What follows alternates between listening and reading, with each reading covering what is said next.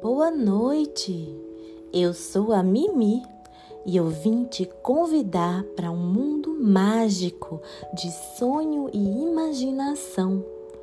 Pegue a sua melhor companhia de soninho, seja um brinquedo, um lençol, seu paninho e embarca comigo na historinha de hoje.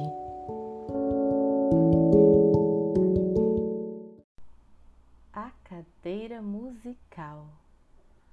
Era uma vez uma cadeira que sabia música. Uma pessoa sentava-se nela e a cadeira começava a tocar. É uma cadeira caixinha de música. Tem molas especiais que fazem clique quando uma pessoa se senta na cadeira e então a caixinha de música começa a tocar. Explicava quem sabia destes mecanismos de cadeiras musicais.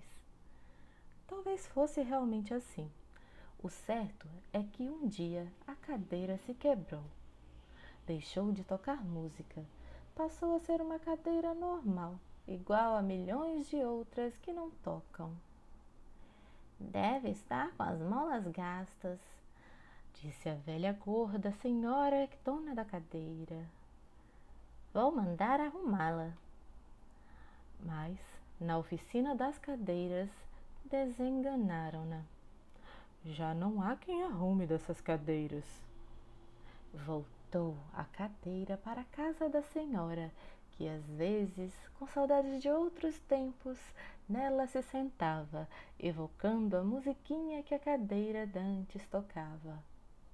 A velha e gorda senhora lembrava-se de quando era nova, leve, gentil, e ia às escondidas da avó sentar-se na cadeira com música.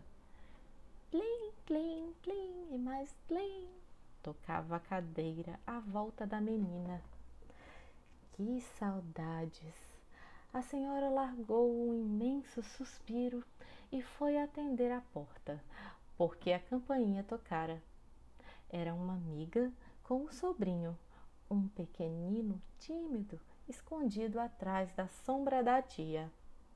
Entrem para a sala, convidou a velha senhora.